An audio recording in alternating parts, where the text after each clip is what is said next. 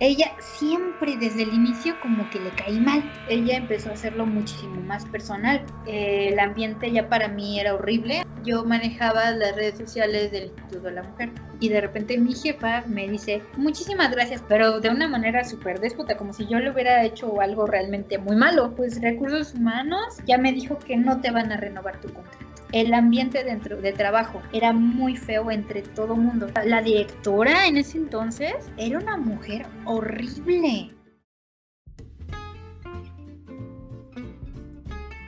De mal en peor. Hola, bienvenidos a un episodio más de De mal en peor.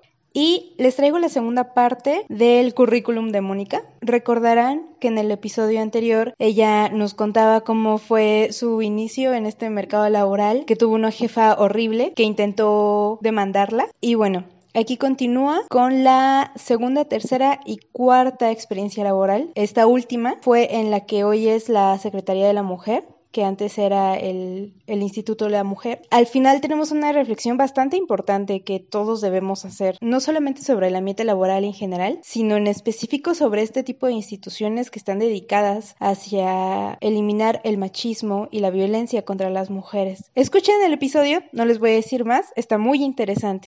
Mi amiga, justo la que, la que yo había metido y que la corrieron, me habló un día. Me dice, ¿sabes qué? Mi mamá y se conoce a, un señor que él tiene una productora de televisión, es chiquita y hace algunos programas culturales, entonces estamos buscando a alguien nada más como por tres meses. Y dije sí, y ya fui a entrevistarme, igual era en la Ciudad de México, igual era un lugar muy chiquito, era un departamento también. Y ya me dijeron, mira, como vamos a sacar este proyecto, necesitamos que alguien que nos clasifique eh, los videos que vayan haciendo los, eh, los camarógrafos. Tenemos para esto un presupuesto como nada más de tres meses. Entre ahí, ay, era, era tediosísimo el trabajo porque como todo el material que se graba se tiene que dar final a la persona que te compra el proyecto, pero todo así, todo, todo literal, aunque, aunque los camarógrafos se, se, hayan equivocado y hayan prendido la cámara a lo menso y la volvieron a apagar, hasta eso, o sea, todo absolutamente. Entonces yo tenía que, describirlo, así era como perro pasando por la calle caminando hacia la izquierda, video B1001 en tal lugar y no sé qué. Entonces era, era eso. Ya al mes yo estaba, pero que me quería matar. Pero bueno, al principio todo iba marchando bien, pero no sé por qué, nunca entendí muy bien por qué una muchacha de ahí que era como la contadora, algo así, ella siempre desde el inicio como que le caí mal. Cuando yo le preguntaba algo, así como que se volteaba, se hacía como si no me escuchara y así. Estaba el dueño y después estaba como poquito más abajo un señor que él era como de igual la mano derecha del dueño y él era como nuestro jefe, más bien, y ya él le reportaba al dueño.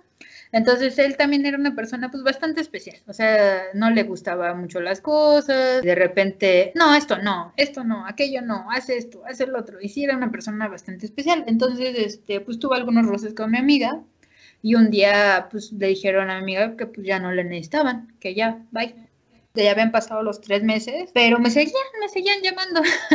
y pues mientras me pagaban, pues yo seguía, ¿no? Ahí, pero yo creo que esta chica, la que era contadora, sintió como que yo entré a reemplazar a mi amiga. Ah, porque para esto ellas eran muy buenas amigas. Cuando, cuando se fue mi amiga de ahí, la que era la contadora, me agarró un odio feo. O sea, al principio pues era cosas como de que no me hablaba, cuando ella hacía los cheques para pagarnos, a mí me dejaba hasta el final o me, lo daba hasta el otro día. Cuando yo necesitaba algo pues, que tenía que ver con ella, tampoco no me respondía. Ella empezó a hacerlo muchísimo más personal. Para ese entonces yo traía mi cabello naranja. De repente decía algo así como de, ay, la gente que, que, se pinta el pelo es una pinche gente en la calle, así, o sea, cosas así muy feas. Y si yo entraba a la cocina y movía algo, ¡ay! Alguien está moviendo esto. Si yo traía, no sé, un pantalón negro, así de, ay, la gente que se pone pantalón negro se ven bien gordas, cosas así, o sea, cosas ya muy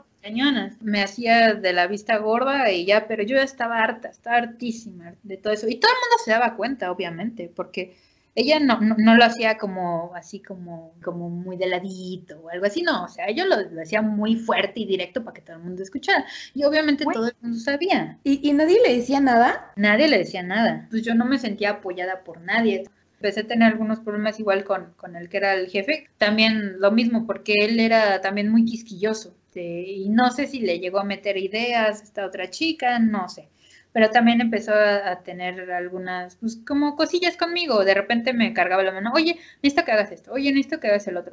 Yo siempre sido una persona que respeta mucho mis horarios, o sea, si a mí me contratan de 8 de la mañana a 6 de la tarde, eso es lo que yo trabajo, o sea, lo trabajo bien, llego temprano, y pero pues también yo quiero salirme justo a las 6. él de repente a las 6 de la tarde, oye, necesito unos videos de no sé qué el ambiente ya para mí era horrible, o sea, yo de verdad me levantaba y yo ya no quería ir, pero pues como siempre yo he sido aguantaba, aguantaba, aguantaba.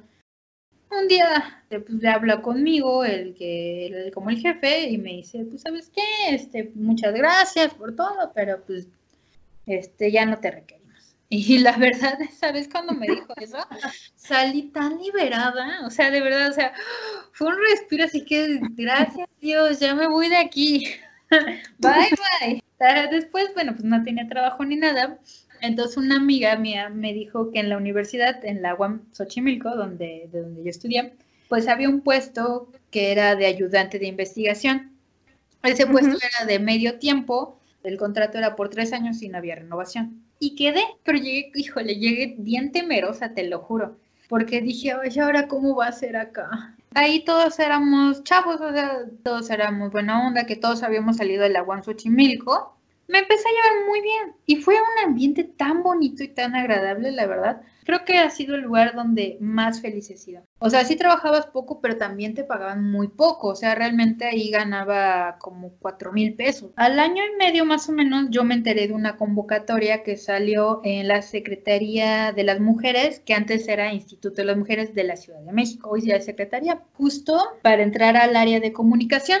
Pues dije, pues de aquí soy, porque yo feminista, comunicóloga, iba a ir directamente al área de comunicación del Instituto de las Mujeres. Voy y, hago, y me meto al concurso de selección. Pues yo cuando, cuando recibí en mi correo la respuesta de que pasaba a entrevista, yo me volví así, uy, se fue lo que... Al otro día fui a entrevista. Ya pasé con la que supone que tendría que haber sido mi jefa. Pues me dice, mira, estamos entre otros, otras dos chicas y tú, Total que no me envió nada. Entonces dije, sí, no, no, no entré. Yo creo como a los dos meses recibo una llamada de mi celular. Hola, que no sé qué. Oye, ¿te acuerdas que hiciste el proceso de mis mujeres? Que no sé qué. No, que sí. Oye, todavía lo quieres, te queremos contratar. Y así, uh, o sea, de repente, o sea, yo estaba muy emocionada y creo que estaba comiendo quesadillas, algo así. me agarraron súper en la pendeja. Y yo así, sí, pero es que tengo trabajo, pero ya lo voy a dejar. Y pero súper feliz, dije, este, aquí soy, de aquí soy por fin.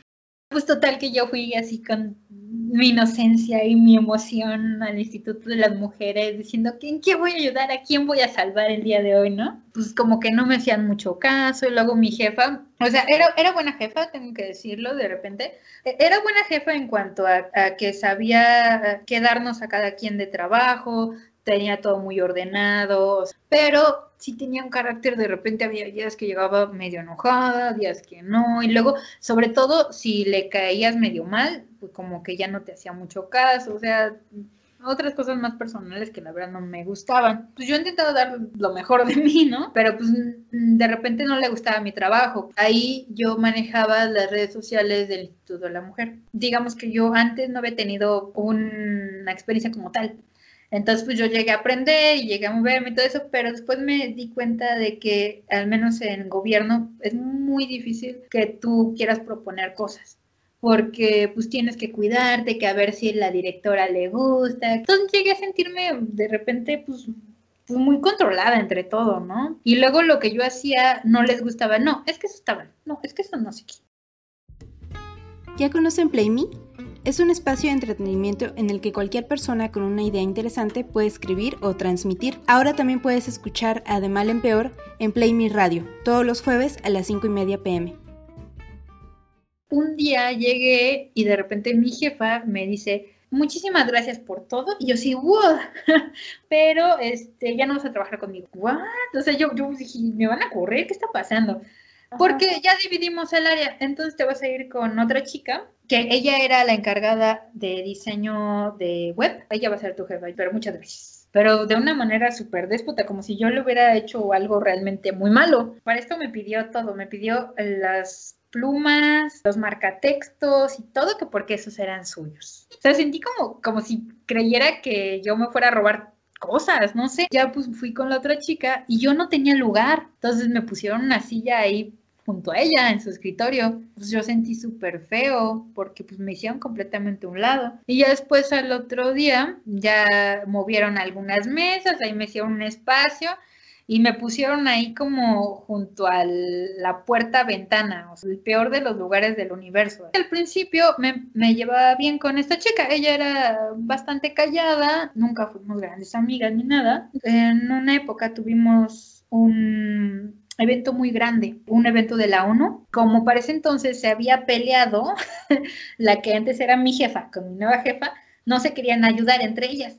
Entonces, pues realmente yo, el, gran apoyo de la que era ahora mi jefa, era yo, nada más. El ambiente dentro de trabajo era muy feo entre todo mundo. Todo el mundo se peleaba, ya no se hablaban, eh, se escondían cosas, no se contestaban correos, eh, o si enviaban un documento lo enviaban mal adrede, o sea, cosas así. ya, yo le dije, sí, o sea, sacamos el evento porque lo sacamos. Yo, yo escribía los tweets en, en tiempo real y ella de repente tomaba fotos, me las enviaba, las subía, o sea, yo me sentí súper bien porque entre las dos prácticamente hicimos la cobertura. O sea, nos hicimos un muy bonito equipo esa vez y dije, bueno, creo que ya vamos a ver la luz, ya confía en mí, mi nueva jefa. Siempre hacían eventos en los metros. Entonces me enviaron a uno de esos, creo que como la línea morada. La cosa es que era súper lejos. Tenía que hacer como la cobertura en vivo, así, hola, estamos aquí, vengan con nosotros y tomar fotitos y cositas así. Se pasmó mi celular, se reinició y luego se quedó en blanco y yo así de, ¿y ahora qué hago? Sea, no, he enviado casi nada, nada más creo que envié como un tweet dos, pero yo intentando arreglarlo y pasó como una hora y yo vi que mi celular definitivamente no iba a funcionar. También para esto pues me quedé esperando a ver si llegaba alguien más de, mujeres que nunca llegó. Total que me acordé del teléfono de la secretaría. Ya le dije, oye, fíjate que pasó este. Ah, pues ¿por qué no te has regresado? Ya es mucho tiempo, ¿no? Y así de, bueno, ok. Pues estaba lejísimos. Llegué y ya le dije, oye, fíjate que pasó esto. Ah, como que no me creyó. Pues no sé, pero esos tweets tienen que salir. No sé cómo va a pasar. Yo no tenía fotografías ni nada. Pues me acordé de, de un chico que, que él era el fotógrafo, pero no nos lo prestaban, ¿sabes? Por lo mismo, por envidia todo eso. Tenía prohibidísimo darnos sus fotos. O sea, que era estúpido. O sea, esas fotos las usaban para ponerlas en, en las notas de prensa o cosas así, pero no nos las daban al área de digital. Y fui con él y ya no estaba, ya se había ido. Y dije, ¿ahora qué hago? Bueno, total que voy buscando en la página a ver si de casualidad subió el comunicado o algo así, y si lo subieron, y pues que me jalo las fotos de ahí. Tuve un errorcito ortográfico, creo que se me fue una letra o algo así. ¡Puta madre! ¡Hijo! ¿Ya viste? Que no sé qué, que está mal. No me la acabé. Ya borrando el tweet, volviéndola a subir bien, no, no. Y pues de ahí me empezó a ir horrible. Había días que llegaba, hola, ¿en qué te ayudo? Nada. Y así de, ¿y ahora pues qué hago? Oye, este, ¿necesitas que te eche la mano? No, estoy terminando esto. Y así, y luego, oye, fíjate que, que ¿qué te parece si hacemos este contenido? Pues no creo, a la directora no le va a gustar. Me empezó a ir súper, súper mal en todo esto. Ya llegando diciembre, yo ya no sabía ni qué hacer. Mi contrato era por un año. Para renovarlo tenía que firmármelo mi jefa. Obviamente no me iba a firmar nada, yo ya lo sabía. Yo iba muy feliz ya en la calle y de repente una llamada de mi jefa y me dice, oye, ¿sabes qué? Híjole, yo hice todo lo posible, pero pues recursos humanos ya me dijo que no te van a renovar tu contrato. Cosa que obviamente era mentira porque pues ella tenía que que firmarme. Entonces, pues si quieres ir por tus cosas, pues creo que todavía están, ¿no? Y ya, o sea, ni siquiera me dio la cara. Ese día, pues ya, me regresé, agarré mis cosas, ya toda destruida, porque, o sea, porque yo sabía que no era mi culpa, o sea, yo siempre estuve haciendo pues todo de mi parte, entonces otra vez, otra vez me corrían. O sea, es como súper contradictorio que en un instituto gubernamental, gubernamental que se supone que está para apoyar a las mujeres, que yo supongo que la mayoría eran mujeres, que yo supongo que, que, las que están adentro son feministas o deberían de ser feministas y, y simplemente no lo aplicaban, o sea, no existe ahí el concepto de sororidad, no, no existe ahí eh, nada de compañerismo ni nada, o sea, es como vivorearse entre todas. Está súper horrible, ¿no? Es súper contradictorio. Sí, sí, definitivamente creo que es el lugar más hasta machista en el que he estado. O sea, de así te lo pongo. O sea, de verdad, sí, la mayoría, yo creo como el 80% éramos mujeres, si no es que más. Había muy poquitos hombres. Sí, muchos eran feministas, pero más bien como académicas. O sea, ellas jamás se, se ensuciaban las manos. Y sí, era, ay, sí, muy feminista, la directora. La directora en ese entonces era una mujer horrible. O sea, literal le gritaba a la gente. ¿Y qué? Yo te dije que me trajeras esto y yo no quiero esa pendejada. Así con groserías y así gritando. O sea, y era un señor que también pateaba las puertas. No, no sé si pateaba a alguien, pero sí pateaba las puertas. Ahí yo tuve muchísimo estrés, entonces subí muchísimo de peso. También el cabello se empezaba a caer. Empecé a tener como mucho miedo. Más que preocupación, ya era un miedo. ¿Qué, qué iba a pasar? O sea, si alguien me iba a decir algo, si no me iban a decir, o sea, yo ya no sabía, o sea, la verdad el que se haya, el que no me hayan renovado mi contrato creo que también fue muy bueno. La cerecita del pastel. Un mes antes más o menos llegaron a hacernos el papá Nicolau quien quisiera y todo eso y nos iban a dar eh, los resultados como dos meses después. Total que un día este, me llamaron que ya estaban mis resultados. Ahí tenía una amiga muy linda, creo que fue la única amiga que hice ahí. Le marqué, oye, ¿sabes qué? Voy a ir por mis resultados. ¿Qué te parece si nos vemos? Y no sé qué, ay, sí, vente como más o menos de la hora de la comida y nos vemos. Pues yo llegué muy feliz. Estaba ahí el poli, la poli, sorry. Y le dije, oye, no, no está mi amiga. ¿No le podrías hablar? Porque pues vine a ver mis resultados y pues nos vamos a ver y no sé qué. Ay, híjole a ver, espérame. Te hice unas llamadas. ¿Sabes qué? No puedes pasar al instituto. ¿Por qué? Híjole, es que son órdenes. Y yo así de órdenes, como de quién. O sea, yo ni tenía la menor idea quién, quién había dicho. O sea, son órdenes, no puedes pasar al instituto, lo sentí mucho. Le digo, bueno, le dije, bueno, vengo como usuaria porque vengo a recoger unos análisis. Dijo, sí, bueno, yo te acompaño. Yo así de, ¿what? Entonces, me acompañó, así donde estaban dando los, resultados, todo eso. Esa área es el área donde están las psicólogas y las abogadas, que es un área donde supone que pues va, va, la ciudadanía. O sea, recuerdo mucho que le dije, oye, voy a pasar al baño. Ah, sí, aquí te espero. Salí, o sea, yo con un coraje, porque pues era como, como si yo me hubiera robado algo cuando no les debía absolutamente nada, ¿sí? Pues qué tal con este instituto feminista que se dedica a la mujer. Si tú quieres opinar sobre la historia que nos acaba de comentar Mónica, síguenos en redes sociales. Estamos en Facebook, Twitter e Instagram como arroba en. Y si tienes una historia como la de ella o como cualquiera otra de las chicas que han participado en este podcast, puedes escribir al correo en peorde.gmail.com. Recuerda que ahora puedes escucharnos en PlayMe todos los jueves a las 5 y media pm y también en Spotify. Comparte este contenido y comparte tu historia. Gracias.